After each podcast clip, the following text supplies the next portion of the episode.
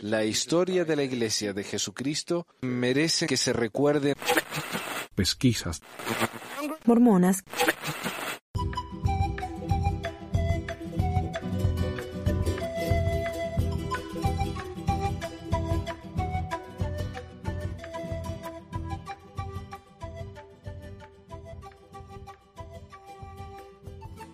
Hola, bienvenidos a todos este episodio de Pesquisas Mormonas. Les habla Manuel eh, desde Utah y con nosotros tenemos a unas invitadas muy especiales. Tenemos aquí a, a un grupo de... ¿Cómo, cómo les digo? La- las Vengadoras. No sé. tenemos a Andrea, hablando desde Chile. Hola. Andrea. Eh, Hola. Tenemos a Valia. Saludos, saludos. Ah, bien. De Valia desde España. Y Hola. y a Cintia, también desde España. Aunque eh, te llamamos Cintia o José, no sé cómo dijiste que te llaman. Cintia, José, no, Cintia. Y Cintia, está bien. bien, y hoy vamos a hablar de un discurso dado hace, uh, hace como 30 y algo de años, ¿no? Eh, hacer- eh, que fue una, una, una señora llamada Cynthia Johnson que dio un discurso defendiendo la enmienda de los derechos de igualdad Sonia. de la mujer. Sonia Johnson. ¿Qué dije? Sonia Johnson. Eh, Cynthia Johnson. Cynthia, oh. Cynthia Valia Johnson. Eh, defendiendo los derechos de la igualdad de la mujer y a causa de eso fue excomulgada. Este es un artículo que encontré eh, escrito por el nieto del presidente Benson, que ahora es un famoso apóstata, Steve Benson. Pero antes de eso quiero mencionar un proyecto que tienen, un proyecto que ha empezado acá Andrea, de las que ya varias han participado. Sí, ¿por qué no nos cuenta un poco de qué se trata? Eh, creo que se llama eh, Soy ex mormona y qué, algo así. No, no, se llama eh, Ex Mormonas. Eh, se me olvidó. Ex Mormonas Insurrectas. sí. Ahí está. Sí. Ex mormonas Sí. insurrectas, arroba blogspot.com. Sí, bueno, es que hay como mucho material en la web acerca de, no sé, pues, datos históricos, eh, y la mayoría son de hombres, de hecho no he encontrado nada de mujeres. Entonces nosotras quisimos como armar este, este blog con Valia para dar como nuestra, per- nuestra perspectiva eh, de nuestras vivencias como mujeres dentro de la iglesia, que claramente son muy distintas a las de ustedes que tuvieron el sacerdocio, entonces eh, estamos tratando de abarcar como todas las aristas de eh, lo sexual, eh, respecto, no sé, po, eh, de lo difícil que ha sido salirnos de la iglesia, alguna experiencia específica y todo. Y hemos tenido súper súper buena recepción, bastantes visitas, bastantes críticas, bastantes ofensas, pero es entretenido igual. Eso siempre me, me gusta, porque si hay ofensa y hay hate mail, como dicen, eh, es porque están haciendo algo bien. La gente le está prestando Exacto. Muy bien. Buenísimo. Entonces están en ex mormonas insurrectas, todo junto, punto blogspot.com. Ujú, Exacto. Exacto. Perfecto. Bueno, eh, y, y ya que pasemos directamente entonces al tema de hoy. Antes de empezar, quiero hablar un poco de qué se trata la, la enmienda de derechos de igualdad. Porque esto fue un fenómeno que pasó acá en los 70 en Estados Unidos. Y la, la enmienda de derechos de igualdad, conocida por su acrónimo eh, en inglés ERA, Equal Rights Amendment, fue una enmienda propuesta a la Constitución de los Estados Unidos, pero que no llegó a ser ratificada, o sea, todavía no existe. La ERA fue originalmente escrita por Alice Paul en 1923, que la propuso sin éxito el Congreso, y después de nuevo, 50 años más tarde, se presentó de nuevo y fue aprobada por la Cámara de Representantes Senado, bla, bla. Eh, pero tras una campaña de 10 años que polarizó el debate público y que gracias a la iglesia que donó eh, muchísimo dinero, ¿le suena? Eh, Sí, no pasa. Nunca pasa. Eh, y este es el texto entero de la enmienda de derechos. Sección 1. La igualdad de derechos ante la ley no puede ser negada ni restringida por los Estados Unidos ni por ningún Estado por motivo de sexo. Sección 2. El Congreso tendrá poder para hacer efectivas con la legislación apropiada las provisiones de este artículo. Sección 3. Esta enmienda entrará en vigor dos años después de su ratificación. O sea, básicamente lo único que dice es que eh, las mujeres no pueden ser tratadas diferentes por ser mujeres. Eso es todo. Bueno, en que realidad dice por motivos de sexo, entonces se refiere a los hombres o a las mujeres. Y eso fue un problema que tuvo la iglesia, o eso fue una excusa, ¿no? La razón principal por la que la, excusa, eh, la, la- la excusa, la iglesia se, se estaba en contra de esto es, uno, si la iglesia permite la igualdad entre hombres y mujeres, ¿quién diría que los homosexuales no podrían casarse entre ellos y que recibirían igualdad en frente de la ley? Ese era el miedo de ellos.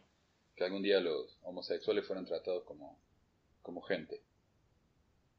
Y además el Elder Packer dijo que las mujeres necesitan cosas que los hombres no, de las cuales generalmente están en la casa. Así que esta igualdad no hace falta. Ay, madre mía. Nada. Yo creo que, no sé, hasta un discurso del hombre de, vamos, en Neandertal, vamos, eh, eh, miraría más a un futuro, ¿no? Más global, pero esto es, es increíble, la verdad. Bueno, y él también Del dice que, que si le damos, es, es increíble, ¿no? Si le damos el derecho eh, a la mujer, eh, ten- también vamos a tener un día que, que aceptar la liberación de los niños. Bueno, No eso es un poquito compara a exagerado. las mujeres es. con los niños, sino que es una comparación estúpida porque eh, Sí, no tiene nada. 10 años dice yo no quiero más a mi familia, eh, soy igual ante la ley, así que chao, me voy solo. Y eso, eso por supuesto es, es un argumento muy estúpido. Y- Pues sí. Y es una excusa, solamente una excusa. Ellos lo que querían es que la mujer no tuviera la misma igualdad que los hombres. Y hoy en día quieren que los homosexuales no tengan la misma igualdad que los hombres y las mujeres. O sea, ellos Ni las tratando- mujeres. Claro, eh, Eh, en, en las mujeres sigue igual. eh, sí, bueno, sí, porque... eh, pero hoy, hoy, hoy se les ha ido de las manos, me parece a mí. Entonces, antes lo- eran mucho más directos diciendo las mujeres tienen que quedarse en la casa. Y después dijeron, bueno, las mujeres tienen que quedarse en la casa y en casos extremos pueden salir a trabajar. Y hoy en día ya no dicen nada. Pero el ideal, por supuesto, es que la mujer todavía esté en la casa. Nada más que el discurso, o sea, lo, lo que dice ellos sobre el púlpito es un poquito diferente más que nada porque la, la sociedad ha cambiado. No porque ellos. Exacto. Así O sea, de Claro. cuando se habla de la realización de la mujer en, la, en, en los discursos de la iglesia, en los mensajes, siempre tiene que ser como en pos del hogar. O sea, se nos insta a la mujer así como a elegir carreras universitarias que nos puedan servir como madre. Por ejemplo, las pedagogías, psicología. ¿Para qué? No para ejercer como en el campo laboral, sino que para ayudar a nuestros hijos. O, Exacto. o a nuestro esposo. O en eso. Y no en el Sí. desarrollo humano realmente. Totalmente. De hecho, la primera carrera que, que estudié, para daros un ejemplo, fue turismo y hostelería, ¿no? Lo más grandioso que iba a hacer era estar sentada detrás de un mostrador, ¿no? Ahí de cara al público y, no sé, o sea, desarrollar más, ¿no? No, no quiero decir nada en contra de, porque es muy, muy noble, ¿no? Esa profesión, pero, o sea, te dan ese abanico, ¿no? Para elegir, pero es tan limitado que, claro, no puedes ver más allá. Bueno, no sé, yo creo que es de- depende, ¿no? Eh, eh, turismo puede hacer eh, tanto hombres como mujeres. Es más, eh, es- es más eh, socorrido para las mujeres porque hay más trabajo para ellas, porque tiene que ser la cara guapa, que tiene que estar este del lado del mostrador. Los hombres son este un poco más relegados en cuanto a este a este tipo de trabajos, pero esto es debido al machismo que hay, pero en todo el mundo, no solamente pues Claro. en, eh, pues, que sea por esa carrera, ¿no? Pero yo creo que todos lo pueden Claro, hacer y Sí, de sí. hecho un hombre hay en el caso de mi esposo que estudió turismo este a- no no no le dan eh, tanto trabajo como a unas a, a las mujeres cuando él sabe Exacto. más idiomas que y, y de mejor forma que muchas otras mujeres. Entonces, la igualdad, yo creo que no solamente es darle relevancia a las mujeres por encima del hombre, sino que realmente haya una igualdad, que, que sea por mérito. Si hay un hombre que, que se merece más ese puesto, pues se lo merecerá más él, pero no por ser el hombre tiene que tener ese puesto. Claro, ni por ser la mujer tiene que tener ese puesto. Claro. Ahora, yo, por ejemplo, estudié una ingeniería. Mm, Pocas mujeres estudian una ingeniería, sean de la iglesia o no. Bueno, de la iglesia muchas menos. poquísima. pero pero claro no es, es otro mundo no yo yo en lo particular de alguna forma viví otra cómo se llama una realidad paralela no A mí me enseñaron las cosas, este, que yo podía escoger las cosas, no que mi madre me dijo siempre, tú estás para escoger, no para que te escojan. Y, y tú tienes que hacer lo que tú consideres mejor para tu vida y así lo he estado haciendo. Entonces yo, por ejemplo, a mí me hablan de, de machismo y a lo mejor yo no lo he sentido tan fuerte, ¿no? En, este, ni, inclusive dentro de la iglesia solamente, pues eso, que siempre tienes que estar en la sociedad de socorro y siempre tienes que tener a un líder del sacerdocio por encima de ti y, ya está. Claro. Yo por el contrario, como que fui criada con, con esta forma muy tradicional y por lo menos el mensaje que yo siempre recibí, tanto de mi familia como de mis líderes, era, bueno, lo que decía anteriormente, o sea, yo estudié pedagogía, profesora, y cuando yo dije que iba a estudiar esto, era como, ¡ay, qué bueno! Tus horarios van a estar a dos con, con los horarios de tus hijos, entonces no vas a tener que dejarlos solos. O sea, siempre como pensando en el no abandonar mi hogar por mucho tiempo para no dejar como, como, como que esa fuera una responsabilidad meramente mía y no también de, del padre, digo. O sea, siempre está como esa visión de que la mujer casa, y, y, qué bueno que Cintia tuvo otra experiencia, porque por lo menos, por lo menos yo, como digo, tuve una experiencia totalmente distinta. Pero yo apoyada ni pensar en estudiar padre, ingeniería. ¿no? Pero apoyada por su padre, Cintia, porque nadie en la iglesia la había, por ejemplo, eh, aconsejado que sea astronauta, ¿sabes? Ah, bueno, jamás, no, lo van- no. jamás, ¿sabes? O sea, de, esa, de esas profesiones, de, vamos, jamás. O sea, Pero de lo que todas dice- formas, a- aún así yo tengo más hermanas, tengo cuatro hermanas, somos cinco hijas, todas, ningún hombre. Eh, todas hemos estudiado carreras, ¿no? Este, por ejemplo, una es odontóloga, otra es ingeniero mecánico electricista, otra es arquitecto y la otra es ingeniero en alimentos. Entonces, este, pero de todas formas, la cultura de la iglesia de alguna forma este, les ha absorbido, ¿no? Entonces, eh, no, ellas no, no han trabajado dentro de lo que, mm, de lo que han estudiado. ¿Por qué? Porque tienen que estar cuidando de sus hogares o estar este, todo el tiempo en, en los llamamientos de la iglesia. Entonces, a ver, que, que la cultura de la iglesia también te puede absorber, ¿no? Y yo creo que eso ya depende de cada uno. Y también depende de la cultura del país, me imagino yo. Bueno, sí. Muchísimo, sí, porque si quieren, eh, puedo comentar eh, aquí en lo, hasta los 70, hasta, bueno, cuando acabó la dictadura de Franco, eh, una mujer no podía salir a, a comprar sola un electrodoméstico. Si quería comprar yo una nevera, bueno, si hubiera sido una española de los años, antes de los años 70, pues tenía que ir con un papel a la tienda de electrodomésticos que eh, con el permiso de mi esposo que sí me deja comprar la plancha o eso, que yo autorizo a mi esposa, bla, bla, bla, comprar una plancha, una nevera, lo que fuera. O tu Porque no tenía si no permiso. casado. Exacto, exacto. Así que sí que tiene mucho que ver el país y claro. Los Estados Unidos, sabes que es un país muy, eh, incluso hoy, ¿no? en esta época, es muy conservador y muy tradicional. Mucho. Y, y la, la iglesia cuando trató de formar parte del- de la población general, porque siempre fueron vistos como lo- lo- la gente rara, ¿no? De afuera. Ellos se volvieron ultra pa- patriotas. Y la manera en que lo Oh, hicieron fue también eh, volverse ultra conservadores, al punto de que gente como Benson, eh, R. Taft Benson era, eh, él quiso eh, postularse para presidente y el presidente McKay le dijo que no porque el partido con el que quería ser presidente era un partido demasiado ultraconservador, al punto que eran de eso que, que tenían miedo de los que veían ah, comunistas por todas partes. sí, Y hoy día esa paranoia. la iglesia es un poquito más progresiva, pero acá en Utah más que nada todavía es muy conservadora y el hecho de que la mujer salga a trabajar yo creo que es visto como, como el resto de la población lo veía hace 30 años. Entonces parece que la iglesia está 30 años atrasada al resto de la población. Entonces ese es el problema. Y acá tenemos nosotros el, el discurso este que fue dado en 1979, o sea, 37 años atrás. ¿no? En. Y para mí es fascinante porque yo leo algunas de estas cosas y, y son tan relevantes hoy en día, casi 40 años después, que es casi como si esta mujer lo hubiera dado, no sé, la semana pasada. Wow. Y ella lo dio en defensa de la, ¿cómo se llama? La enmienda de la, de la igualdad de derechos Derechos de igualdad. Ajá, en, en la Asociación Americana de Psicología, la APA. ¿Qué le parece si empezamos a leerlo? Entonces, esto ella no lo dio, el discurso este, a un, a un público mormón, sino a un público general.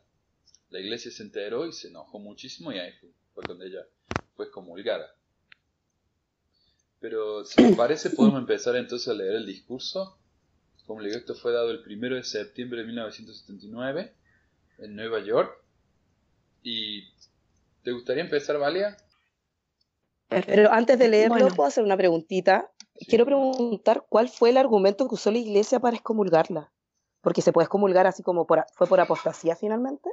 Eh, ya te vas a dar cuenta sea- en, el, en- en el discurso en sí. Podemos ir Ella- llegando a eso luego. Ella, sí. es, ella es muy Ah, ok. fuerte con los líderes de la iglesia. O sea, ella, ella Ok. no tiene ningún problema en criticar a los líderes de la iglesia. Eh, habla del, del patriarcado machista, de mormón y ese tipo de cosas, ¿no? O sea, ella no, no es tímida al hablar de, los, de sus líderes. Y por eso fue... Y sabes que la causa número uno de, de comunión en la iglesia es hablar mal de los líderes. Sí. Pero bueno, adelante. Bueno, el texto del valeroso discurso de John- Sonia Johnson a favor de la era y en contra del patriarcado.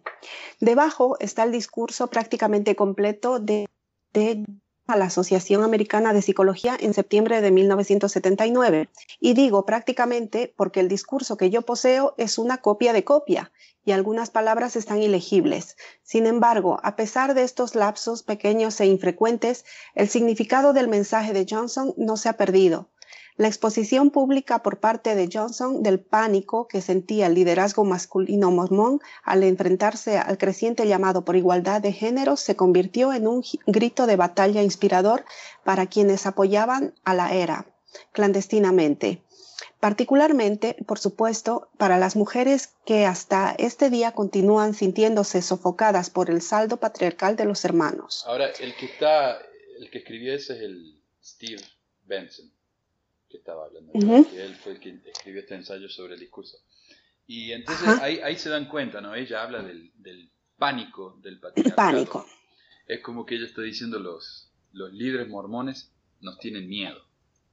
Entonces, claro, eso, eso para ellos es muy ofensivo. Imagínate si uno es un machista que quiere que las mujeres estén en la casa calladitas y viene una Sí, sí. mujer y dice eso frente de un público ¿no? Eh, secular. Claro, claro que está, eh, claro, diciendo en público, tienes miedo, tienes miedo. Ajá. Pues sí, vale. bueno. Pánico en el patriarcado, políticas sexuales en la iglesia mormona, primero de septiembre de 1979. Presentación dada en la reunión de la Asociación Americana de Psicología, Nueva York. Preside mormones a favor de ERA. Las políticas sexuales no son algo nuevo en la iglesia mormona. Estaba floreciendo cuando mis abuelos eran niños, cruzando los planos de Utah en vagones cubiertos. Aunque diferentes generaciones han desarrollado sus propias variedades, de yo creo que mi generación está enfrentando la confrontación final, para la cual las demás eran simples prácticas. Las políticas sexuales mormonas de hoy son una mezcla incómoda de fenómenos explosivos. Las mujeres mormonas sienten que sus líderes las han privado de derechos. La repentina oposición por parte de la Iglesia a la era y el movimiento femenino. Ok, bueno, yo creo que ya mencionamos un poco de eso, ¿no? De los derechos de las mujeres en la iglesia.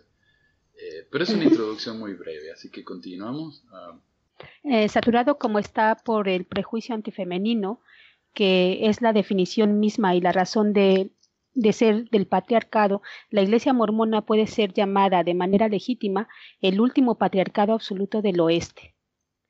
Yo sé que las audiencias católicas y judeas tal vez quieran rebatir lo que acabo de decir, pero estoy dispuesta a comparar a mis patriarcas contra los suyos cualquier día. Este imperativo patriarcal está reforzado por la creencia que el presidente de la Iglesia es un profeta de Dios, tal como lo fueron Isaías y Moisés, y que Dios no le permitirá cometer ningún error al guiar a su Iglesia. Él es, por lo tanto, sino de manera doctrinal, en práctica, deidificado e infalible, algo que es comúnmente escuchado, aunque no algo oficial, en mi iglesia es, cuando el profeta habla, ya pensaron por nosotros. Y cuando el profeta habla, el debate se acabó. Pero se olvidan de mencionar que el debate probablemente nunca siquiera comenzó, puesto que en la Iglesia hay poco diálogo o educación real. El adoctrinamiento en el principal, es el principal método de instrucción, porque la obediencia es el mensaje esencial de la Iglesia contemporánea. Yo creo que ahí hay mucho que... dicho todo. Ha descrito a la Iglesia tal cual es, ¿no? Lo tirano que, que puede ser, ¿no? Por parte de los, del, vamos, desde los patriarcas a, todos. Claro, el, patriarcado se refiere a, todo el liderazgo, porque son todos. Que sí. De hecho, en los discursos de conferencia normalmente se refieren mucho a las personas como los críticos de la iglesia, que se refieren a las personas que critican a los líderes, ¿no? También, aparte de las personas que, que están ya fuera de la iglesia, excomulgadas por este, exponer las cosas críticas de la iglesia. Eh, y aparte, bueno, cuando tú, por ejemplo, estás en una clase, eh, no puedes decir nada en contra de, de, eso que ha dicho este, una de las autoridades, uno de los apóstoles o antiguos este, profetas porque dice, pero si lo ha dicho el profeta, ¿qué, qué estás diciendo? ¿Por qué este apóstata o arrepiéntete? A mí me han llegado a decir, dice, pero lo ha dicho el profeta, no puedes estar en contra de lo que ha dicho el profeta. Ya, pero es que yo creo que no es así como lo está diciendo, ¿no? Sí, yo, vamos, no era tan valiente como tú, Cintia, para decir nada, ¿no? Yo simplemente se me pasaba por la cabeza, pero me lo callaba porque ya sabía la reacción, ¿no? O sea, decía, ah, ¿cómo?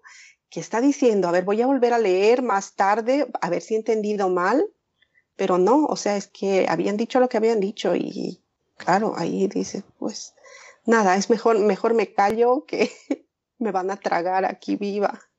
No, a ver, a veces haces pensar a la gente si realmente lo que está diciendo es, eh, es la realidad, ¿no? Eh, ponerse a pensar que hay personas que, que, ya no tienen a sus hijos dentro de la, de la iglesia y, y el dolor que les causa el pensar que ya no lo van a volver a ver después de esta vida o este o de o que digan que una vez que se han salido de la iglesia pues son unos perdidos y y, uh, y ahora les va a ir mal este van a ser este pues borrachos, este, se van a dar al vicio y, y demás, y, es, y no es así, no es así, ¿no? Son gente muy buena y que tienen pues sus familias eh, fuera y punto, no más.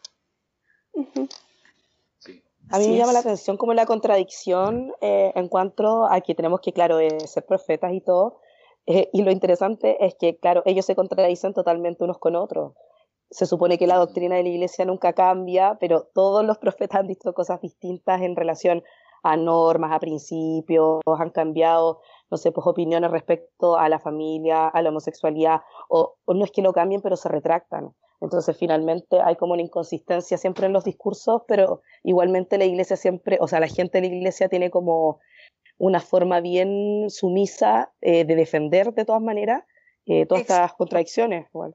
A eso me refiero, a que yo lo que ha dicho también Cintia, yo lo, pensaba, pero no abría la boca. O sea, lo pensaba, pero no hablaba. O sea, era, mi grado de obediencia, ¿no? Y ya luego lo demás, pues me, lo dejaba para mi intimidad, sí. Porque claro, cuando uno ya está adoctrinado, uno piensa así como, bueno, es que a lo mejor yo no lo entiendo con mi mente, no sé, posterrenal, y uno se justifica también, o sea, cuando uno está metido en ese mundo, eh, la verdad es que uno justifica justamente por este tema de que ya estás adoctrinado y tienes miedo, como dice Cintia. Sí, de, perder a tu familia, etcétera. No, o a veces es eso, ¿no? De que eh, el, el, sentimiento ese de culpabilidad que dice, eh, igual estoy yo mal y lo que ha dicho el profeta está bien. Eh, aunque, aunque tengas, el, ¿cómo le llaman? La disonancia cognitiva, ¿no? Este, igual estoy yo mal, y te sientes eh, culpable y dices, bueno, pues será así y punto. No, ya después ya no dices nada más. Este, si dices algo contrario, entonces, ojo, qué, qué desobediente he sido. Y después, pues eso te crea una, un sentimiento de culpa que es un poquito te, te empiezas a fustigar y a latigar y dices, ah, soy pecador y todo eso. Entonces lo empiezas a aceptar, ¿no? De alguna forma. Dices, bueno, pues era así. ¿Sabes qué eso a mí me pasó cuando se murió el presidente Hinckley? Porque yo a él lo quería mucho. Él era muy carismático, ¿no? Y cuando él se murió y llegó Sí. Monson, ¿sabes que Monson no me cae bien para nada? Y, y yo Ujú. me sentía tan culpable. Yo creo que desde que se murió eh, Hinckley hasta que me fui de la iglesia, ese tiempo de, de activo, me sentí tan mal, porque yo nunca lo pude Claro. aceptar a ese hombre. Eh, y- pero, pero sí, yo lloraba y ayunaba, decía, pidiendo perdón porque no lo quería Oh, el profeta. oh. Eh, pero es, es eso mismo, ¿no? Esa, Tierno. esa idea de que el profeta es elegido por Dios y nunca nos va a, lle- a- a llevar por mal camino, entonces él, él es el mensajero de Dios en la tierra. Es deificado. No, y eso pasa también a nivel local. Eso pasa a nivel local también, Claro. cuando con los obispos, los presidentes de estaca y todo. O sea, hay que obedecerlos independientemente de que uno pueda estar súper claro que están errando a lo mejor, pero no importa. O sea, igual tiene, no sé, pues fue llamado por alguna razón y todo, y uno tiene que obedecer. Claro. Y uno se siente culpable, mala persona, por puta, estoy, no estoy cumpliendo con esto de, de, de magnificar el sacerdocio de mi líder. Entonces, esto es una manipulación súper bien hecha en realidad. Sí, y además que ese conflicto se, se magnifica aún más. Ves a tu líder local cometiendo algún tipo de arbitrariedad, ¿no? Eh, y Claro. actuando mal. Entonces te choca más aún, claro, la disonancia cognitiva hacia tal grado que dices, pero si yo estoy viendo que esta persona tiene un proceder totalmente nefasto y y, y cómo puede ser, claro, que la revelación es infalible, es que si, si Dios lo ha elegido es por algo. Y claro, chocan tanto ambas ideas que uy, nos vuelven locos. Es que las gran- personas son imperfectas, pero no la iglesia, vale. Eso no, Sí, sí pero Dios Eso- como es perfecto, Eso- claro, pero Dios como es perfecto, ¿cómo se puede haber equivocado al escoger a esa persona? Bueno, es- eso es muy interesante. No es que se equivocó al elegir la persona, sino que la persona tiene su libertad de elección. Pero el problema es si no podemos confiar en la persona, en la única persona que nos puede dar el mensaje de Dios, entonces ¿cómo miércoles vamos a recibir el mensaje de Dios de manera eh, incorrupta? Exacto. No se puede. No se puede. Claro. al principio de cuando Es Smith decía está, está todo corrupto, ¿no? Pero acá hay un gran ejemplo de eso. Dice, el calibre de carácter forjado en esta educación de obedecer es ilustrado en un encuentro que tuvimos hace dos veranos, en 1977, en Lafayette Square, después de la Marcha Nacional de la Era en Washington, D.C. Varias de nosotras fuimos abordadas por dos estudiantes de la Universidad Brigham Young, ex misioneros de la iglesia, eh, que trataron de romper nuestros carteles de mormones a favor de la era. Durante la conversación que siguió, ellos prometieron solemnemente que si el profeta les decía que fueran y, dispar- y dispararan a todos los negros, lo harían sin vacilación. Otro ejemplo, bajo el mandato celestial en contra de la enmienda para los derechos de igualdad, los mormones de Virginia, el último invierno, el invierno pasado, llevaron botones que decían igualdad sí, era no, lo cual es un sorprendente ejemplo típico del pensamiento doble del patriarcado. No solamente promovieron estar en contra de la era, sino contra todos los proyectos de ley a favor de las mujeres, de los cuales había varios modelos del mismo tipo. Y también, ah, como sabemos, Packer dijo que los tres grandes enemigos de la iglesia son los intelectuales, los homosexuales y las feministas. Entonces, cualquier gente que, que se atreva a pensar por sí mismo es un enemigo. Es enemigo. Imagínate si eres intelectual y feminista, peor. gay. Como, como, como Sonia Johnson Sí, era bueno, las tres lesbiana. cosas. Sí, sí, Ah, claro. Ujú. Jo- Johnson era Sonia las tres era cosas, así. entonces era, era el diablo personificado, la pobre. Claro, bueno, ella tuvo hijos, pero después ella tenía un matrimonio, después ya se divorció y Y sí, si uno, si uno es homosexual, eh, especialmente en esa época, y miembro fiel, uno se va a casar igual ¿no? con, con personas sexo opuesto. Pues sí, pero eh, lo, lo chocante me ha parecido lo de, eh, vamos, que si el profeta les decía que fueran y dispararan a todos los negros, lo, lo harían sin vacilación. o a ¿qué los gays. eh, en la actualidad sucede exactamente lo mismo.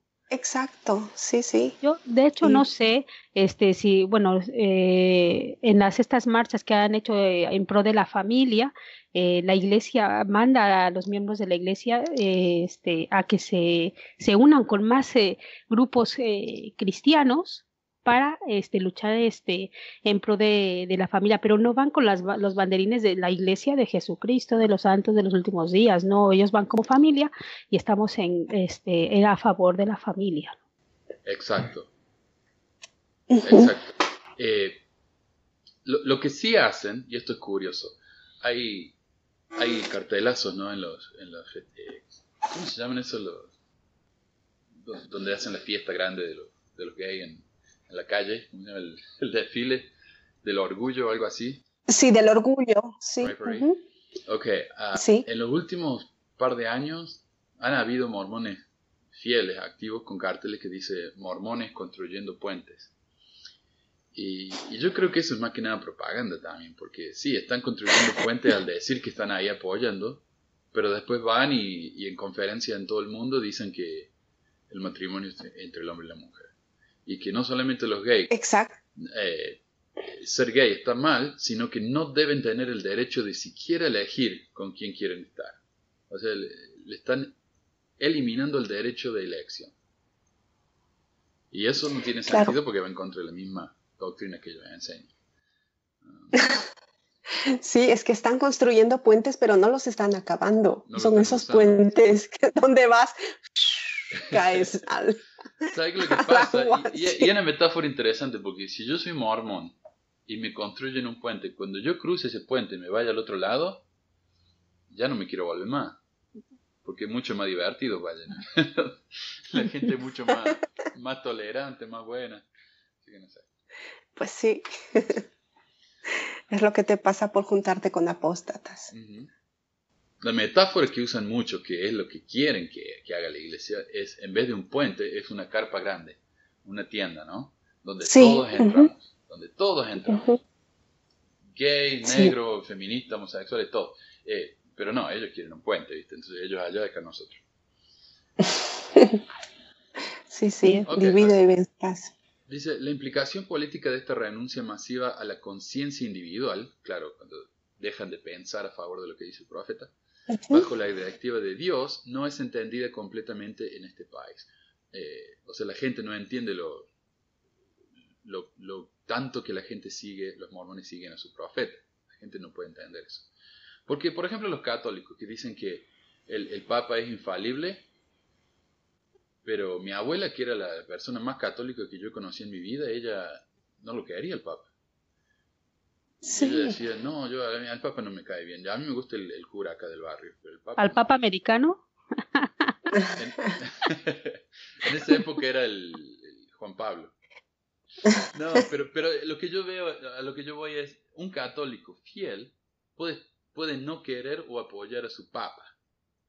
Sí, y no pasa nada. Entonces un católico puede decir, bueno, pero él es su líder, o sea, ¿qué importa? Yo, yo tengo un líder y no, y no, no le hago caso. Pero ellos no entienden que en el mormonismo es casi como el rey. En el mormonismo se nos dice, el profeta es solo un hombre, no es infalible, pero todos actúan como si sí lo fuera. Exacto. sí, sí, sí, y tienes que rendirle pleitesía, sí o sí. Y, y, Johnson dice, los mormones, una minoría minúscula, están dedicados a imponer las directivas morales del profeta sobre todos los estadounidenses, y todavía lo hacen. Y pueden llegar a tener éxito si los estadounidenses no están conscientes de estos métodos y de estas metas. Como la organización de la Iglesia es maravillosamente hermética y la obediencia de sus miembros increíblemente completa o total, eh, potencialmente miles de personas pueden ser movilizadas en un tiempo muy corto para hacer lo que se les diga, sin más explicación que el profeta ha hablado. Y esto es increíble, porque esto es exactamente lo que pasó en California con la proposición hecha, la, 8. el líder de la iglesia dijo, tenemos que estar en, eh, armarnos en contra de esto, porque esto no puede pasar en California.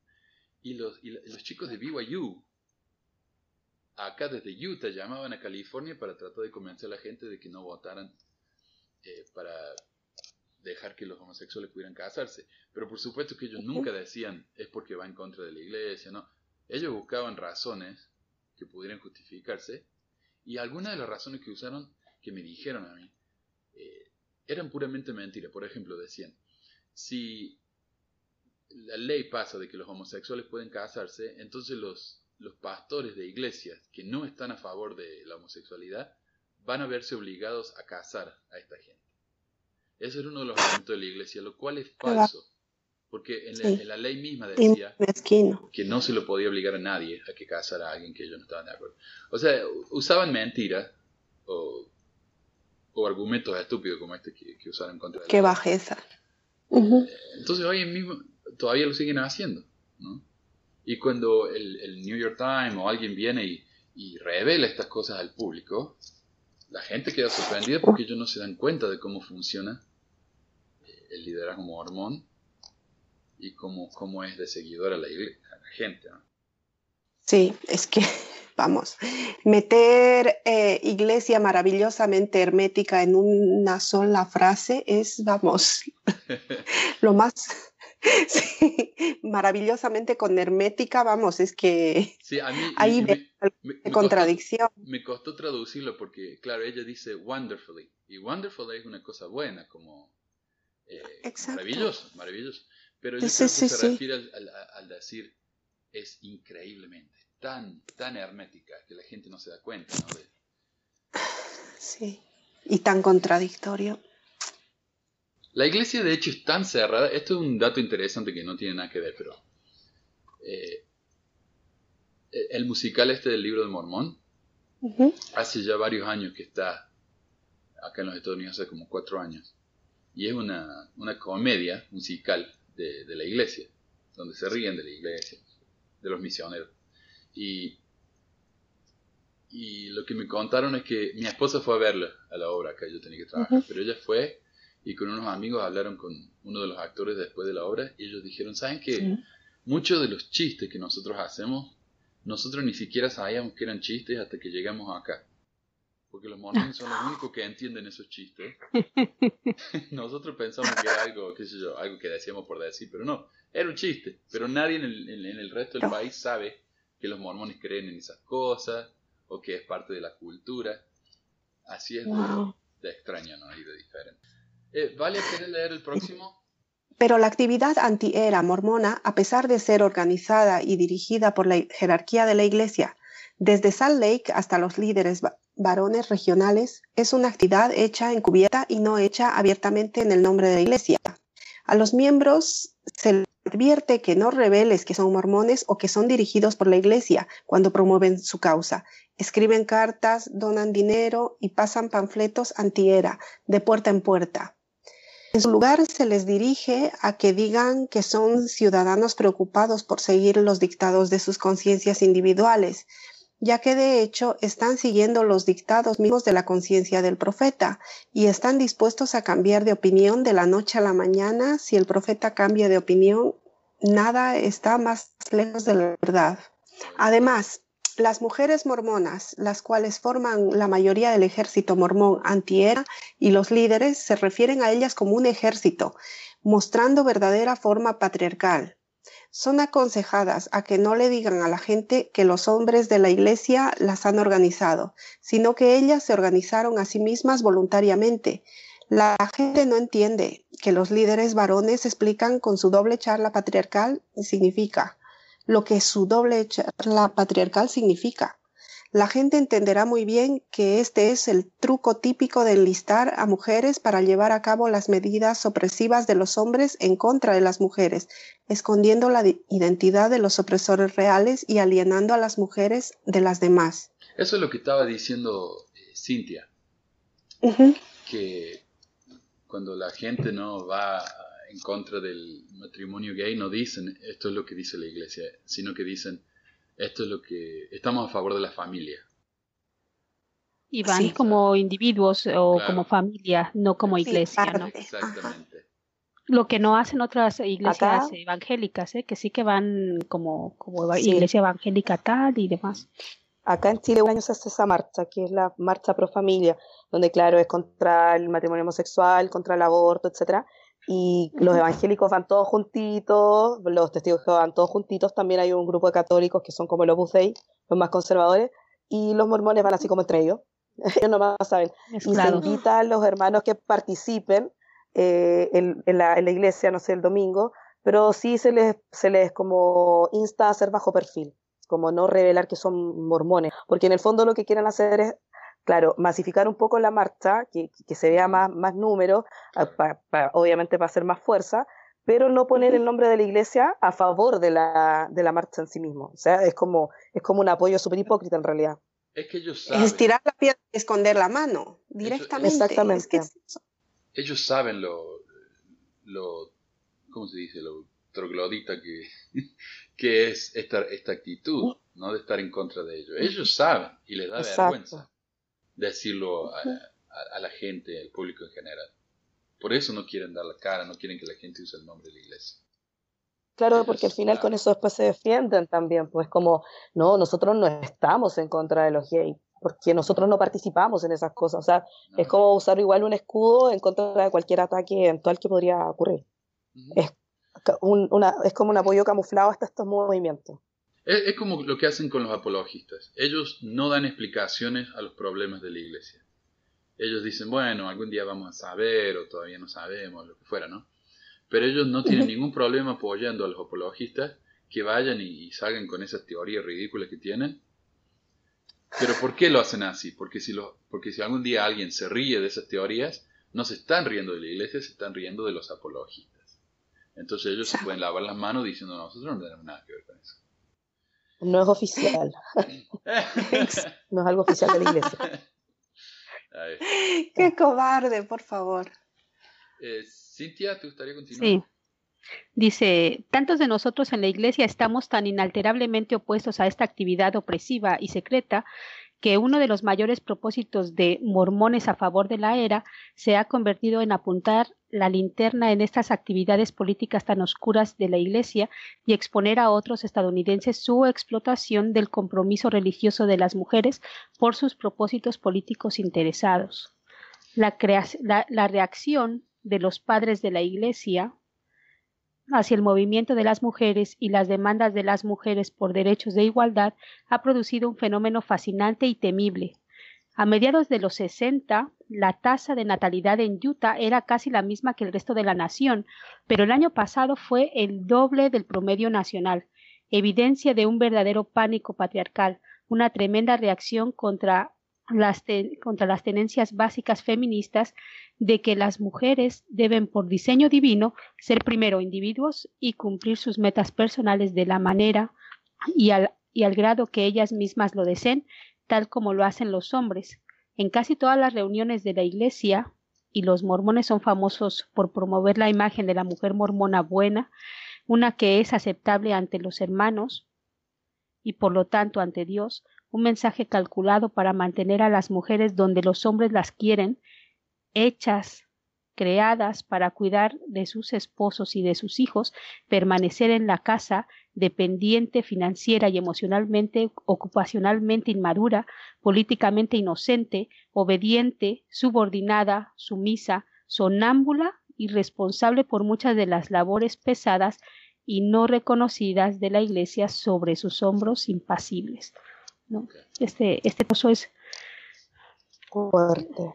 Es triste, ¿no? Yo, eh, a ver, cuando tú estás, eh, cuando eres, que, como le llaman, un verdadero mormón creyente, no te das cuenta de eso, ¿no? Tú lo que quieres es ser buena, llegar este, a la presencia de nuestro Padre Celestial y cuidar de tus hijos, porque es lo que te han enseñado.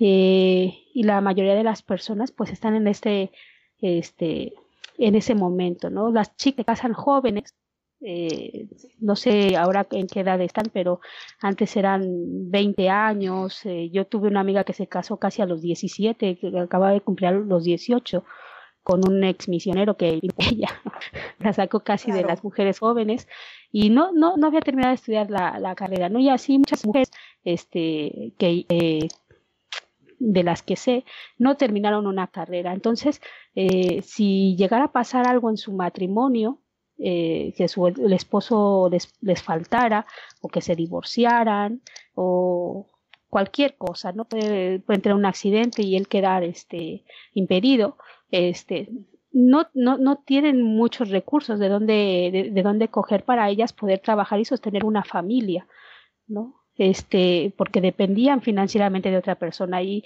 y en el caso de que no tengan un apoyo familiar, este, que bueno, en Utah normalmente lo tienen, pero en otros sitios del mundo, pues te quedas prácticamente en la calle y en la miseria, ¿no? Sí. Eh, eh, políticamente inocente, esa, esa parte, yo creo que eh, en Utah yo he escuchado muchos testimonios de, de personas que es muy difícil hablar con hermanas sobre política, ¿no?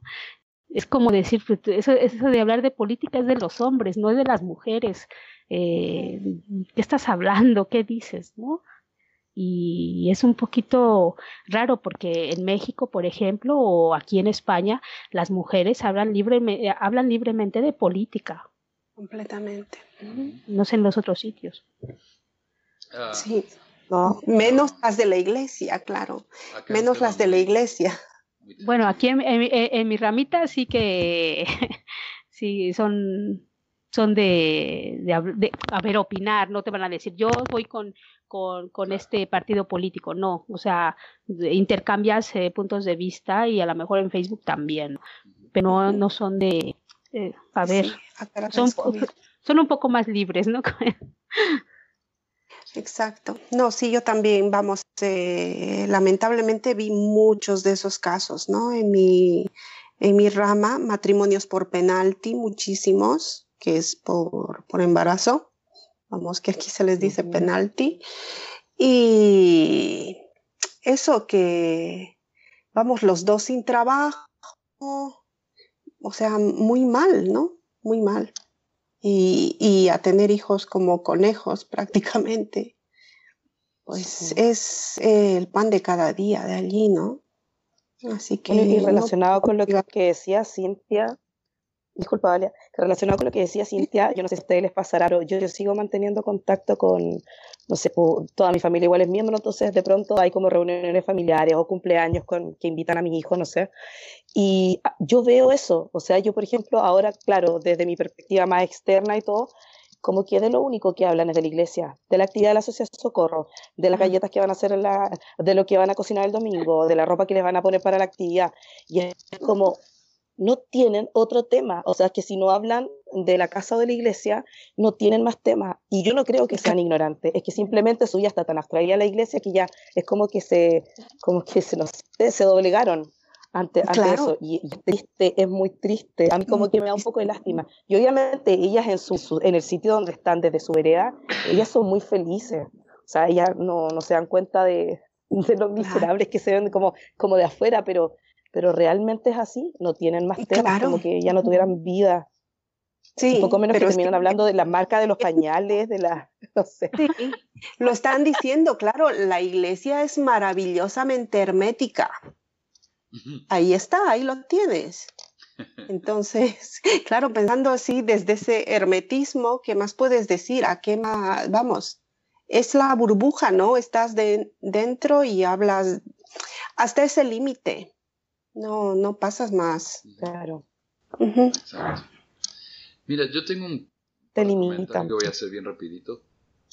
Primero uh -huh. que nada, eh, la señora Johnson esta dijo que los líderes de la iglesia, lo que hacen ellos para no dar la cara y quedar mal, como estaba hablando yo, es mandar a las mujeres para luchar en contra de las mujeres. Y yo lo vi acá eso cuando, cuando hicieron eso de ordenar a las mujeres. Eh, uh -huh durante todo ese tiempo los líderes, no, no sé si, si lo siguieron ustedes, pero los líderes no dijeron ni una sola palabra sobre el grupo este orden a las mujeres. No dijeron nada, lo ignoraron completamente. Pero en ese tiempo se publicó un libro llamado Las mujeres y el sacerdocio, escrito por Sherry Du, que ella era una de las consejeras de la presidencia de la Sociedad de Socorro, que ahora es la eh, directora del Desert Book que es la, la, librería de la iglesia. Entonces la mandaron a ella a escribir el libro. diciendo, no, nosotros las mujeres tenemos, los, tenemos suficiente, somos madres, a pesar de que la pobre Sherry no es madre. eso más Igual solamente le pusieron el nombre de ella, mira, te, el nombre. Exacto. Eh, segundo, estoy, eh, yo publiqué un artículo hace un par de años, 2014, que dice que la, la diferencia entre hombres y mujeres graduados de la universidad en Utah es la más grande, la diferencia más grande de todo el país. O sea, Utah es el estado número 50 en graduación de mujeres. Y esto es obvio porque las mujeres van a la universidad a buscar a esposos, no van a estudiar. Y, las que no consiguen a ninguno y quedan solteronas, esas son las que se gradúan. Eh, entonces ahí está, ¿no? Y esto eh, está en artículos nacionales. Y lo tercero, lo último que les prometo, en un video que yo tengo acá en el canal de YouTube que dice, ¿qué reciben las mujeres en la iglesia? Sí, es buenísimo. No sé si lo han visto. Hay un comentario de una niña que dice, soy miembro de la iglesia, Macarena se llama, soy miembro de la iglesia y no hay nada más valeroso en esta vida que mi madre, pesar de los llamamientos que ocupe mi padre o de los llamamientos que pueda ocupar en general los hombres de la iglesia sud. No sería suficiente para apocar o hacer de menos a mi madre y en general a las mujeres sud. No veo de esa manera a las a mujeres de la iglesia como describe aquella mujer. Si no estuviéramos atrás de los hombres, apoyándolos con tanto esfuerzo y amor, pues ellos no serían hombres honorables. Así que no se dejen engañar por comentarios así. Yo doy mi palabra de que a la iglesia nunca me ha hecho sentir de menos y no hay trabajo más valioso que ser madres, aunque estoy consciente que somos capaces de todo. Así que soy feliz por ser sud, porque al entender el plan del Señor me doy cuenta de cuán capaz soy y de cuánto valor tengo y de cómo mi Padre Celestial me ama y deseo que progrese temporalmente y espiritualmente. Entonces eso es una niña milenaria ¿no? del siglo XXI diciendo que para ella las mujeres son más importantes que los hombres porque ellas pueden ser madres y porque ellas están para ayudar a los esposos. Pero de atrás. Eso es todo lo que apoyando desde atrás. Qué atroz, qué medieval pensamiento. Bueno, dale, Valia. Las encíclicas de los hermanos por los últimos 10 años, 1969-1979, tales como las que les quitaron a las mujeres el derecho de orar en las reuniones importantes de la Iglesia, desde entonces ha sido restaurado, pero las mujeres no estarán a salvo de los entremetimientos caprichosos de los hermanos, con nuestros derechos humanos inalienables hasta que obtengamos posiciones de poder y autoridad en nuestra iglesia, de controlar nuestro dinero y nuestros programas, de publicar nuestras propias revistas para comunicarnos entre nosotras mismas.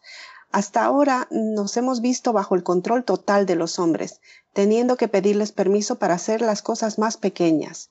Estas reglas, las cuales han hecho mucho daño a las mujeres, rebajaron nuestro estatus, nos convirtieron en lamebotas y chupamedias de los hombres de la iglesia y destruyó la poca libertad de elegir que teníamos.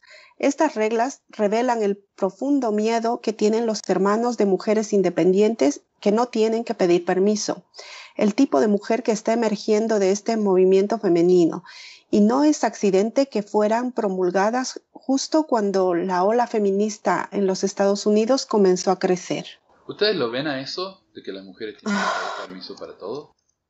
Sí, yo por ejemplo no sabía que las mujeres eh, durante una temporada estuvieron sin hacer oraciones este, en las sacramentales.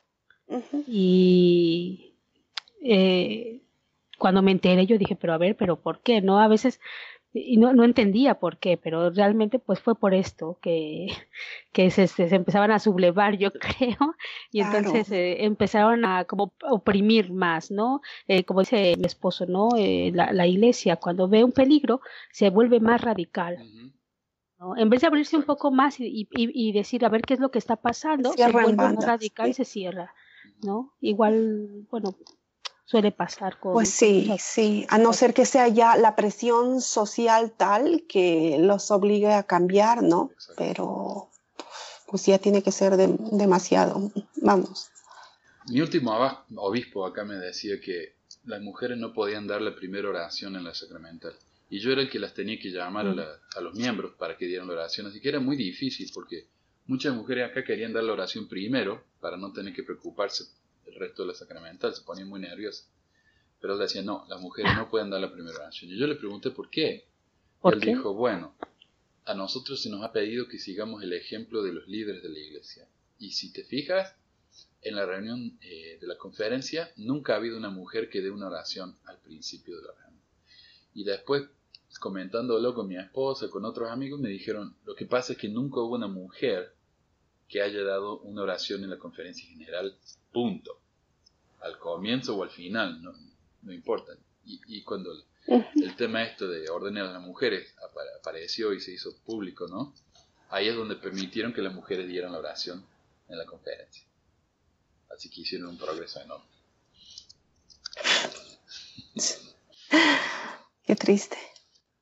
Pero tenemos otras maneras más directas de saber qué tan amenazados y enojados se sienten nuestros hermanos a causa de la existencia de mujeres que no están bajo su control. En abril de 1979 alquilamos un avión para volar una pancarta sobre la ma- manzana del templo en Salt Lake City durante un descanso en la Conferencia Mundial de los Líderes de la Iglesia, la cual se lleva a cabo en el tabernáculo. La pancarta anunciaba que los mormones a favor de la era están en todas partes. Un reportero llamó al secretario de prensa de la iglesia para preguntar cómo estaban los líderes tomando esta broma y se le dijo que lo encontraban entretenido. Entonces, el vocero sugirió que el reportero pusiera una caricatura al día siguiente en su al siguiente día en su periódico mostrando a nuestro avión volando sobre el ángel Moroni encima del templo, tal como el periódico lo había hecho, pero que en vez de una foto de Moroni con una trompeta, que lo dibujaran con una ametralladora. Uno no necesita ser un psicoanalista para entender qué tan entretenido los hermanos pensaron que era nuestra pequeña broma.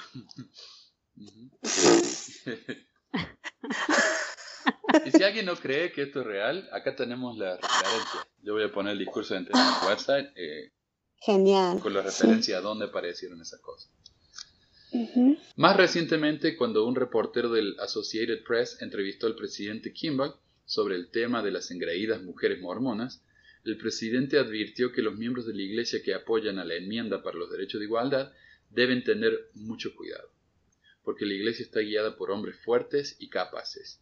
Sentimos que estamos en una posición de guiarlas de manera apropiada. La amenaza es muy clara y obvia. Es mejor que tengamos mucho, mucho cuidado. Y eso está impreso también en el diario. Eh, los hombres a la cabeza de la iglesia son fuertes y los patriarcas han, por milenios, destruido a las mujeres que se escaparon de sus mordazas mentales. El presidente Kimball también dijo, estas mujeres que están pidiendo autoridad para hacer todo lo que un hombre pueda hacer y para cambiar el orden y hacer el trabajo masculino en vez de tener hijos, simplemente están fuera de lugar. Lo cual es una espantosa revelación de ignorancia sobre la realidad de la vida de las mujeres. Pero tal vez la imagen de mayor terror salió de, la psique de Harman Rector, una de las autoridades generales de la Iglesia, en respuesta a mi testimonio ante el Subcomité de Derechos Constitucionales en el Senado de los Estados Unidos. Para poder conseguir que los hombres estén más o menos al mismo nivel, el Padre Celestial les dio el sacerdocio, o la autoridad de dirigir a la Iglesia y al hogar. Sin este don, el hombre estaría tan por debajo de la mujer en poder e influencia que habría poca razón para su existencia. De hecho, él probablemente sería devorado por la mujer como en el caso de las arañas viuda negra. Y eso es lo que dijo La mantis la- la- religiosa. Claro, lo- bueno, pero sí, eh, como lo que dijo la, chica es en el comentario de- del video. Sea, las mujeres son muy superiores a los hombres, eh, por eso no necesitamos llamamiento. Y es el versículo que Claro. nos dicen en la iglesia siempre, ¿no? Hay algo Sí, que, que- que, que llama la atención, por ejemplo, el presidente Kimball, ¿no? Este, que habla esto, ¿no? Que las eh, mujeres están pidiendo autoridad para hacer todo lo que el hombre puede hacer, para cambiar este orden, ¿no? Y este, dice, y hace- y hacer el trabajo masculino en vez de tener hijos. Claro. Hay- había una cita del presidente Kimball, una- alguna vez este, la leí, que, que decía que si las, eh, el matrimonio eh, no tenía más de cinco hijos, entonces estaban en, en grave pecado o algo así. No sé exactamente dónde, dónde está, pero eh, recuerdo que lo había dicho Kimball. Entonces, eh, tiene, tiene, mucho que ver con esto también, ¿no? Las mujeres son para tener hijos y entre más se tengan, mejor. Eh, también tiene que ver con las estadísticas, ¿no? La, la, las mujeres, eh, las familias mormonas seguían teniendo muchos hijos y la media de, de todo Estados Unidos bajó de repente. Entonces, eh, ese era su, su, temor, que empezaran eso, a, a, dejar de criar a los hijos y sobre todo ese cambiar el rol masculino, ¿no? que los hombres pudieran quedar en casa, ¿no? Es una gran afrenta para, para los hombres del sacerdocio quedar en casa cuidando de los hijos. Es más, son motivo de burla este, para, para los otros decir, ¿tú qué estás haciendo en casa cuidando de los hijos y tu mujer trabajando fuera? ¿No te da, no te da vergüenza ser un mantenido? ¿Qué pasa? Que entonces las mujeres son unas mantenidas por quedar en casa y este y cuidar de los hijos. ¿Por qué no puede ser al revés? Sí, claro. He visto mucho, muchos chicos ahí ya con sus hijos cargándolos ellos en, en los estos eh, canguros, tipo canguros, que se los ponen así en el frente y van con ellos al súper. Y, y mi esposo el otro día dice, ay, mira, si lo viera esto Briggy, Briggy le llama Brigham, dice, igual se, no, igual se nos vuelve a morir. Sí. Se revuelca en su tumba, vamos. Por... No, no, no lo soportarían, vamos. No soportarían la realidad, se matarían otra vez y vamos. se volverían a enterrar. A ver, uh, dada esta perspectiva de las mujeres, no debería ser sorprendente que, a pesar de las calculadas campañas de relaciones públicas que muestran a la Iglesia mormona como el último bastión y probablemente como los inventores de la familia feliz, y de la mujer satisfecha, pero no todo está bien en Sion, y no todo está bien particularmente entre las mujeres de Sion.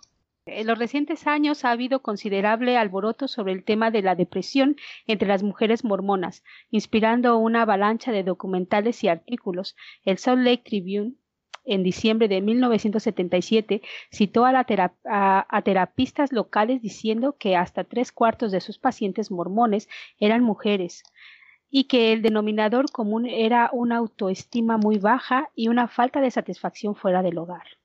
Esta depresión es endémica y comienza a una edad muy temprana. La incidencia de suicidios entre los jóvenes adolescentes en Utah es más del doble del promedio nacional y sigue creciendo. Siete de cada diez novias adolescentes están embarazadas antes del matrimonio y el 40% de las novias en Utah son adolescentes. La proporción de matrimonios adolescentes en Utah ha sido mayor que en la nación todos los años desde 1960, lo cual puede explicar que la tasa de divorcio en Utah es mayor que el promedio nacional.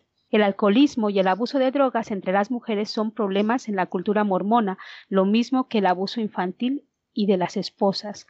En los pasados 14 años, las violaciones en Utah han aumentado el 165% y el índice de violaciones local es del 1,35%, más alto que el promedio nacional. Agréguese esto al hecho significativo de que la asistencia a la Sociedad de Socorro, la organización auxiliar de las mujeres en la Iglesia y las mujeres jóvenes ha disminuido drásticamente en todo el país. Y, y muchas de estas estadísticas siguen igual. La única que yo noto una diferencia en, entre las adolescentes embarazadas. Sí, tú ves las estadísticas también y, y no ha cambiado, no ha cambiado y, y, es, y es muy triste, ¿no? Yo hablaba con, con una persona y le decía, pero ¿por qué las, este, las mujeres dentro de la iglesia están usando antidepresivos, ¿no? Eh, claro. No se supone que que la, el Evangelio de Cristo te trae la felicidad, el Evangelio puro de Cristo, la restauración del Evangelio puro de Cristo te trae la felicidad. ¿Por qué tienen que estar usando este antidepresivos? Y me decía, es que son idiotas. ¿Perdona? Que, a ver, que, que tienen una depresión. Dice, es que se está, están fijando sus metas en las cosas del mundo y entonces por eso no son felices le digo, pero, pero ¿de qué me estás hablando? ¿No? A ver, hay, hay cosas que, que hay veces que, que, que la gente que, le está yendo eh, práctica, ¿cómo se dice? Ilusoriamente bien, no se da cuenta de que hay un problema, ¿no? Y que, y que a lo mejor eh, a, a, ti te puede funcionar este evangelio perfecto, pero a otra persona no. Este, a lo mejor este tú querías hacer otra cosa más que estar cuidando a, tus hijos, que los quieres y los adoras mucho, pero necesitabas hacer algo más y que ah, por casarte a lo mejor joven no pudiste hacer tal y cual cosa. O a lo mejor tener un hijo tras otro, pues te, te, te agota y es un agotamiento también este, mental, además de físico, y eso te lleva a, un desequilibrio. No, no, están equilibrados. ¿No? Entonces, yo recuerdo a una de mis hermanas, la que sigue de mí, ella tiene cuatro hijos, pero tuvo dos muy seguidos. Este, y yo después tuvo otra al mismo tiempo que, que, que yo o sea, otro, bueno, tres eran muy seguidos. Entonces yo la veía agotada, agotadísima, pero, pero claro, este, yo la imagino que con cinco así tan seguidos, imagínate, ¿no? Sí, sí, no, yo eh, sé, perdón, de, es que me hicisteis recordar de un, un caso que en el norte de España, en Galicia, que una mujer se quedó en silla de ruedas por, por tener hijos tan seguido. Oh, Vamos, porque la iglesia le, le, pedía, y claro, su cuerpo no daba, no, es que no le daba tiempo a recuperarse. Y esa hermana ahora está en silla de ruedas por eso, porque quedó descalcificada y hecha polvo, vamos, por tener hijos seguido. Hasta ese punto llega la exigencia y todo. Es que, es, imagínate, la falta de calcio te, te hace tener depresión, ¿eh? Claro. Entonces la gente no se da cuenta que a lo mejor te está faltando cosas porque lo estás dando todo. Y, y la gente dice, es que es tonta, no tiene ni idea. O de, los que se suicidan también, es que es imbécil. ¿Cómo puedes decir de una persona que se ha suicidado si ni siquiera sabes qué es lo que está pasando por su mente y el desequilibrio que puede tener ese momento o el, sentimiento de rechazo que puede estar, este, por el, el, cual puede estar pasando en ese momento? No puedes juzgar eh, tan a la ligera, ¿no? Falta de empatía, ¿no? Falta de empatía. Mira, yo estoy preparando un ensayo sobre la felicidad y, la definición de la felicidad en el sitio de la iglesia dice, debemos recordar que la única manera de lograr la verdadera felicidad es vivir el Evangelio. Al esforzarnos por guardar los mandamientos, al orar por fortaleza, al arrepentirnos de nuestros pecados, al participar de actividades recreativas edificantes y al prestar servicio significativo, encontraremos una felicidad eterna y llena de paz. Y entonces esa es la terrible presión que tiene la gente, que cuando hacen todo eso y no son felices, entonces es culpa de ellos. Sí, Porque si uno vive el, Evangelio y sigue lo que dicen los líderes, tiene que ser feliz. Pero ¿qué pasa cuando uno hace todo eso y no es feliz? Es que uno no está haciéndolo bien. Es horrible. Es y, horrible. claro. Y si no lo estás haciendo bien, entras, es, un, un círculo vicioso no lo estoy haciendo bien, este, qué es lo que estoy haciendo mal, ya me empiezo a sentir mal, me empiezo a deprimir, ya estoy más triste, ahora estoy haciendo peor. Sí. O las cosas no me, pese a hacerlas como hay que hacerlas, no me salen bien. O sea, los resultados no son los que se esperan, ¿no? Dice, lo que esto significa para los patriarcas de la iglesia es un misterio.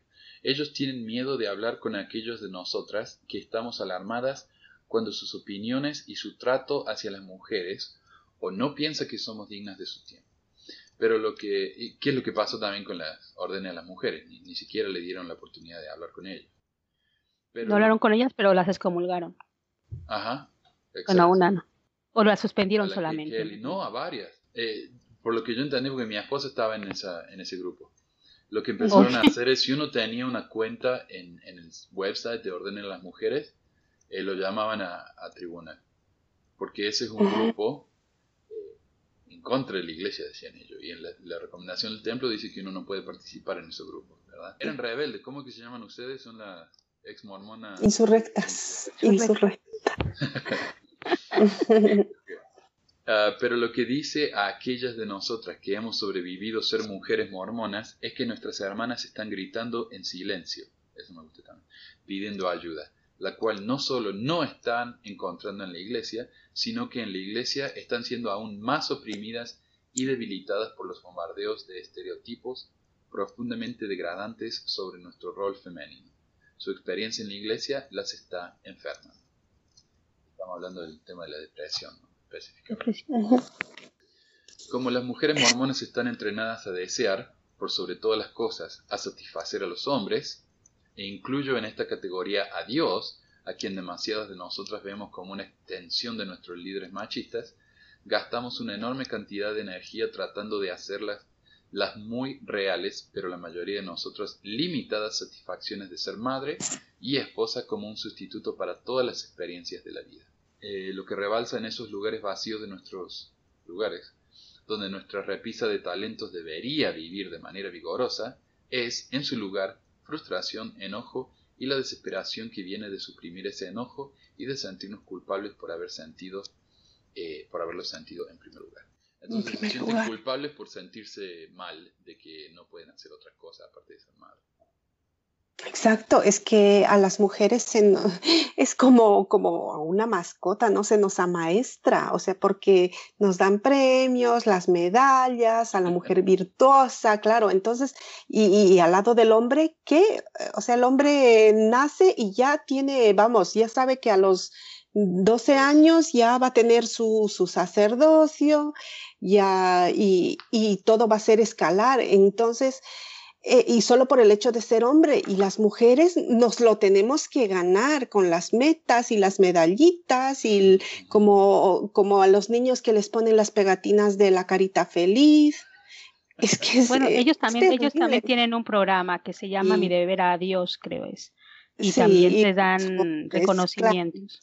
claro, pero ya, pero nosotras no tenemos sacerdocio, ellos sí, entonces, claro. Tienes la maternidad, si es que tienes el privilegio de, ser madre, ¿no? Porque no todas van a poder. Claro, claro. Sí, sí. Y es una obligación, no puedes elegir si sí o si no, tienes que eso. Mm, exacto, hacer. exacto. Sí, sí, yo, vamos, eh, de los 20 a los 30 años estuve soltera, ¿no? Y decía, pues si no me caso, es que a los 30 voy a ser madre sí o sí, con padre o sin padre, pero voy a ser madre porque es mi deber, claro. O sea, estaba ya ahí ese, la maternidad, ¿no? Eh, implantada por la iglesia, el, el, chip ese de ser madre. Y yo decía, a los 30 es que no tiene que pasar, tengo que ser madre sí o sí. Vamos, con padre o sin padre, pero esa, esa función la tengo que cumplir. Y fíjate, o sea, y a los 30 y a los 30 años y 15 días tras. O sea, no di a luz, ¿no? Me quedé embarazada, pero vamos, ha sido matemático. Yo tengo un amigo que sirvió la misión en Córdoba, en mi ciudad, y lo, lo conocimos acá porque él vivía a dos cuadras de la casa de, mi casa, de, de mis padres cuando se mudaron acá. Y y después él se casó, se, casó con una chica de Brasil y se mudaron a un caserón que se compró él ahí en Provo, en el cañón. Un caserón enorme, hermoso. Y la chica le decía, quiero ir a estudiar. Y él decía, bueno, pero tenemos los chicos, no, espera. Y ella buscaba una excusa para salir a la casa. Decía, ¿qué tal si voy a un gimnasio? ¿Me puede anotar un gimnasio? Y el tipo le armó un gimnasio en la casa. ¿Qué dices? ¿Cómo? O sea, cualquier cosa él pensaba que la estaba haciendo feliz así. Pero él no se da cuenta, la estúpido, que la chica que Claro, que, que quiero salir. claro. Tiene encerrada ahí. Es como hacerle una jaula de oro, ¿no? Exacto, sí. exacto. Qué triste. ¿Ves cómo son de especiales? Y tratan tan especiales que son, sí, están encerradas en una jaula. Yo siempre le digo a mi esposo, digo, este, me ha apuntado aquí o voy a hacer esto. O sea, no le digo, ¿puedo hacer esto? No, digo, mira, voy a hacer esto. Dice, y él, vale, pues vale. Está. Mm, Pero eso lo habíamos eh, hablado, platicado, antes de casarnos, ¿no? ¿Qué es lo que yo estaba buscando y qué es lo que este quería para mi matrimonio, ¿no? Eh, ya le había comentado que yo a mí me hubiera me gustaba trabajar fuera hasta que tuviéramos hijos y bueno, yo cuidarlo tal, pero si podía seguir trabajando iba a trabajar y ningún problema con eso. Eh, pero sí que tuve problemas con algunos novios antes, eh, machismo y decir, bueno, ¿cómo vas a trabajar si yo estoy trabajando? Este, tú tienes que cuidar a los niños, todo eso. Y digo, ya, pero yo he estudiado y quiero trabajar aunque sea un poco de esto, y, o montarme un negocio, cualquier cosa. Yo, igual mi hiperactividad, pues yo quería hacer cosas, ¿no?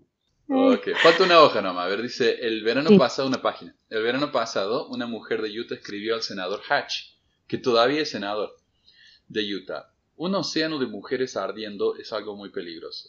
Y eso es lo que el patriarcado mormón tiene en sus manos, un océano de mujeres ardiendo. Aquellas cuyo enojo todavía no es diferenciado, quienes no se dan cuenta que están siendo traicionadas, su ira es explotada por los líderes de la Iglesia, quienes lo transforman en un ataque contra las causas feministas, tales como la enmienda para los derechos de igualdad, haciendo que estas mujeres se conviertan en chivos expiatorios y hacen que se identifiquen a las mujeres como la fuente del peligro hacia las mujeres, o de las mujeres contra las mujeres. Una táctica... Divide Exacto. Una táctica patriarcal para mantener su poder, la cual tiene sus raíces en la antigüedad, y tratan de distraernos para que no reconozcamos de dónde viene nuestro eh, verdadero peligro, lo cual está donde siempre ha estado, en el patriarcado. Entonces, claro, nos preguntaba Andrea, ¿por qué la excomulgaron ella? Claro, con este tono que usa contra lo, el patriarcado, imagínate. Eh, pero las mujeres no son estúpidas. La misma violencia con la que los hermanos atacan a la enmienda, que les daría a las mujeres un estatus humano en la Constitución, abruptamente abrió los ojos de miles de nosotras a la verdadera fuente de nuestro peligro y de nuestro enojo. Este pánico patriarcal hacia nuestros derechos humanos ha causado una milagrosa conciencia sobre toda la Iglesia como nada más lo podría haber hecho.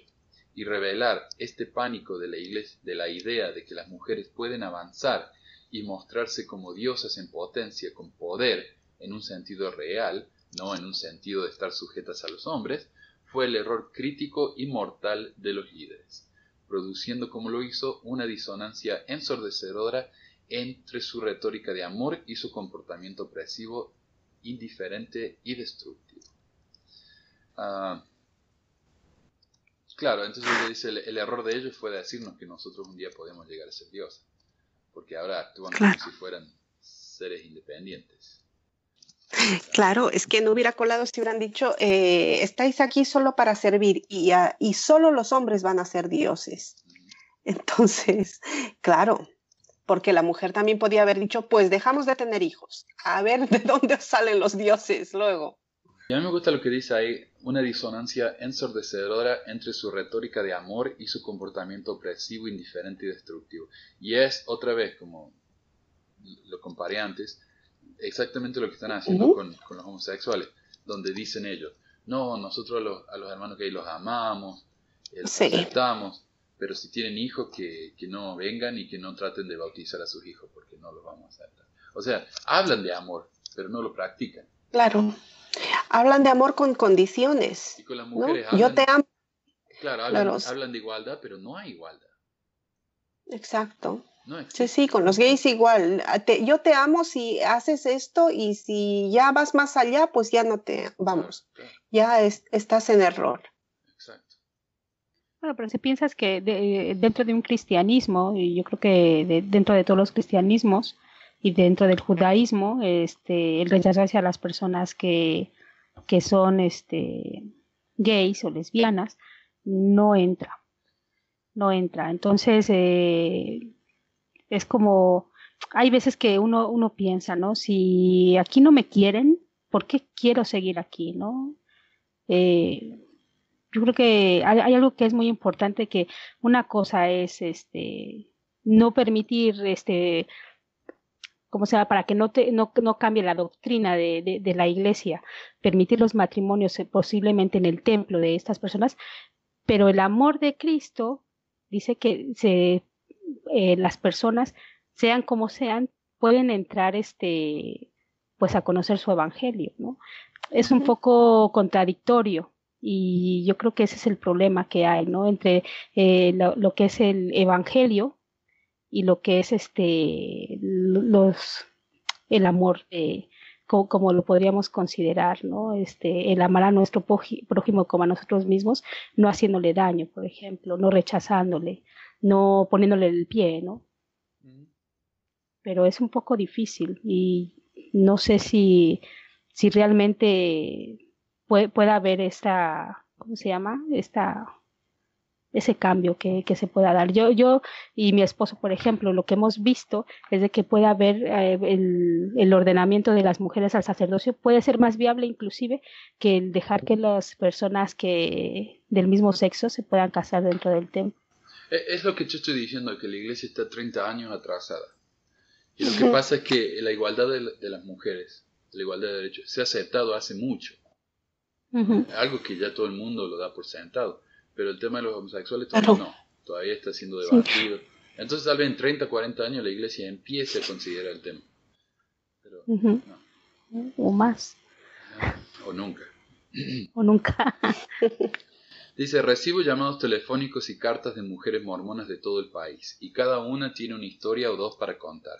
Como una mujer mormona se, cómo una mujer mormona se paró independientemente en una reunión y habló de su Madre Celestial, cómo se reunieron después y lloraron juntas de felicidad al haberla encontrado y nombrado, cómo una valiente mujer mormona está preparando para hacer su primera demanda pública por el sacerdocio.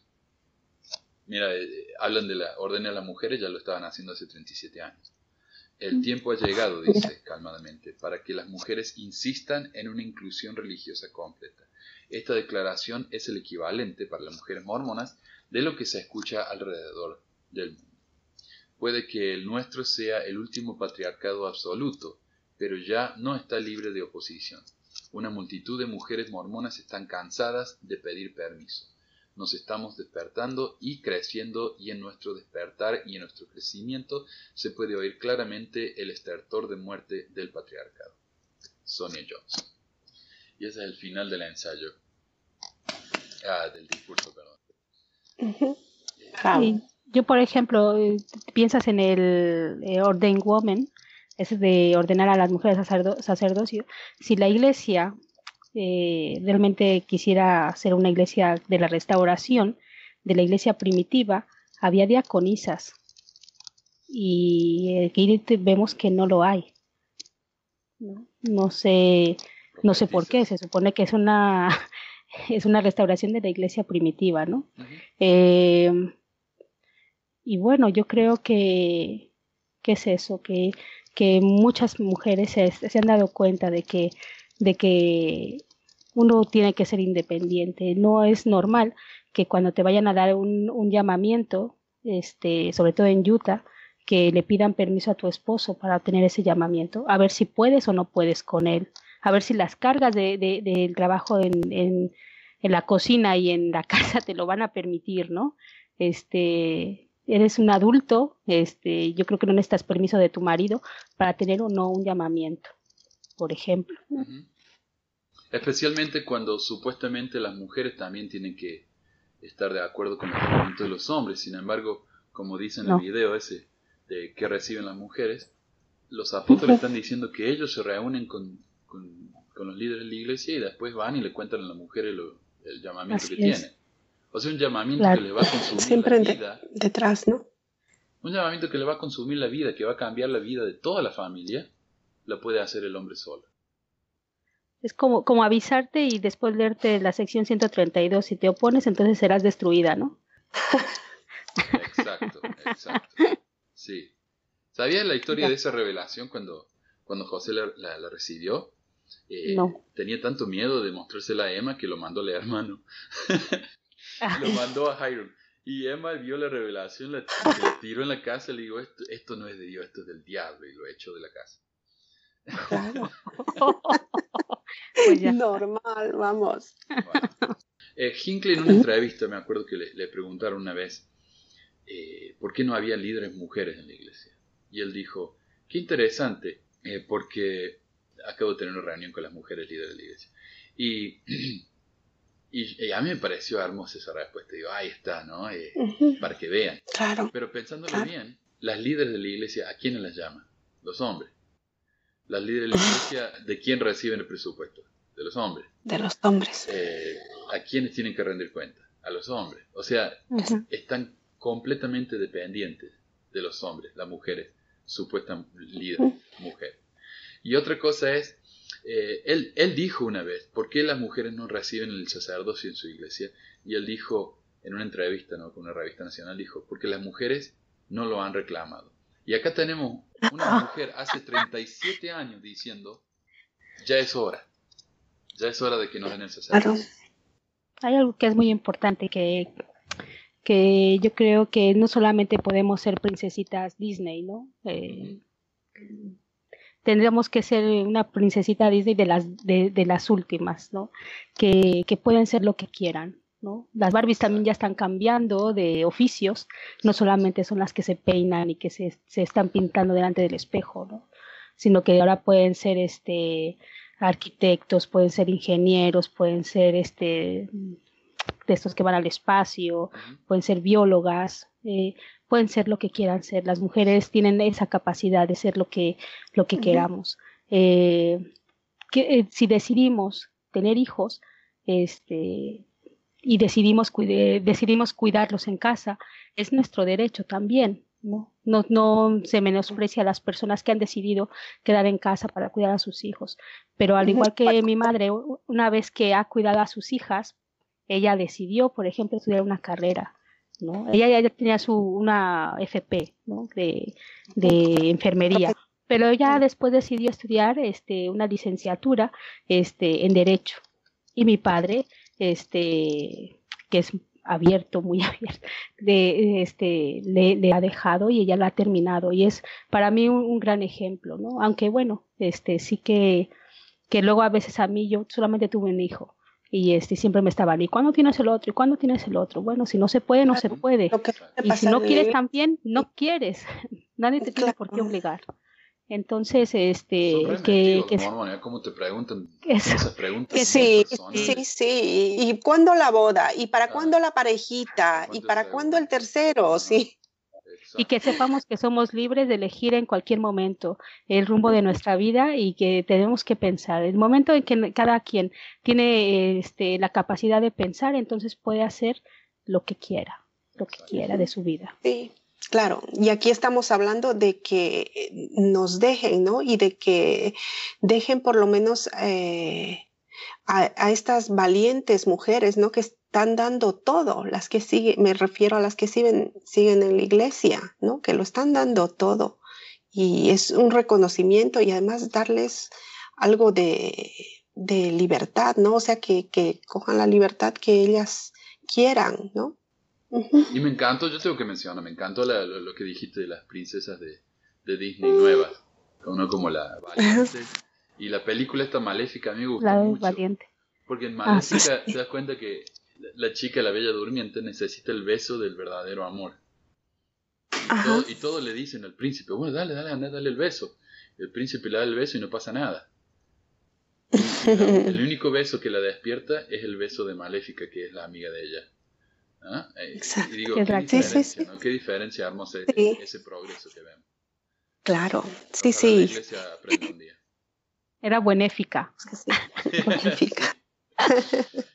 temed, hombres, no temed. Bueno, muchísimas, muchísimas gracias. Eh, lástima no la tenemos a Andrea, que la perdimos ahí en el, durante la conversación, pero muchísimas gracias a las dos eh, por ¿Mm? la conversación y por la... Eh, a ti por invitarnos. No, por favor. Así que bueno, nos, nos estamos viendo pronto, entonces gracias Vale, que ya es una cliente frecuente. Una, no digas vieja conocida que te mato, vamos. Nos vemos, gente. Bueno, bueno buen día. Bueno, adiós, adiós, chao.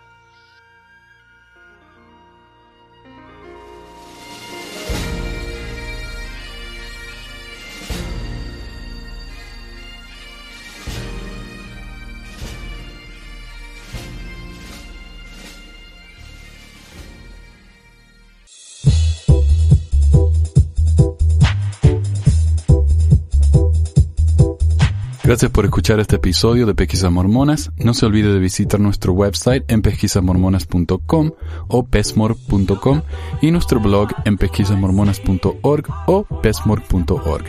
También tenemos un grupo en Facebook donde la discusión siempre es animada y si tiene alguna pregunta, comentario, queja o hate mail pueden enviarlo a manuel arroba pesquisamormonas.com. Gracias de nuevo por escuchar y hasta la próxima.